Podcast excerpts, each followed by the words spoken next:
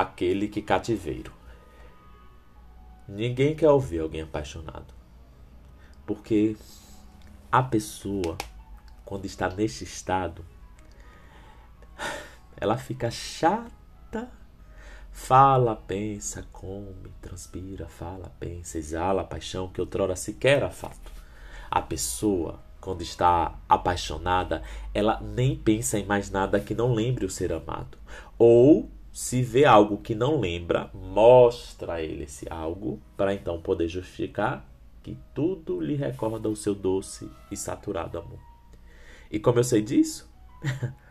Bem, estando apaixonado. É isso.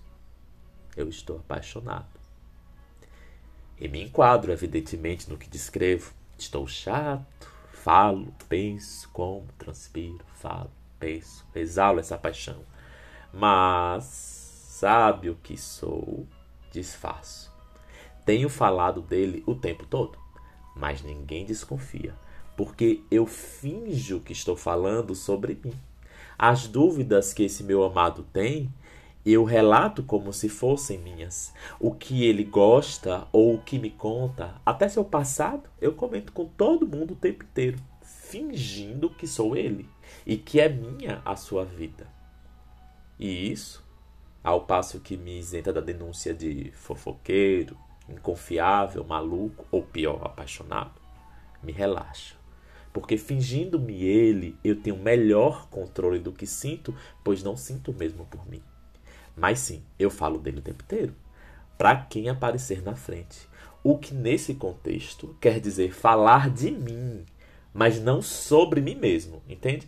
Eu falo dele fingindo que sou eu e todo mundo acha que eu sou tipo autocentrado, egoísta, ególatra ou orgulhoso em demasiado, mas não é. Quer dizer, eu sei que não é. E que não sou. Os outros não. Mas é o objetivo. Afinal, eu estou apaixonado. E não sou correspondido. A pessoa, quando está nesse estado, ela chora, se angustia, arfa, se irrita fácil, remói, suplica. Para que isso tudo passe. A pessoa não correspondida não pensa em mais nada além de não lembrar o ser amado. Quer esquecê-lo o mais rápido que for permitido. Ou, se vê algo que lembra ele, sai de perto. Se precisa, se isola, contorna o quarteirão, muda de assunto ou joga fora, seja lá o que for que está lhe recordando ao redor. E eu sei porque eu também faço.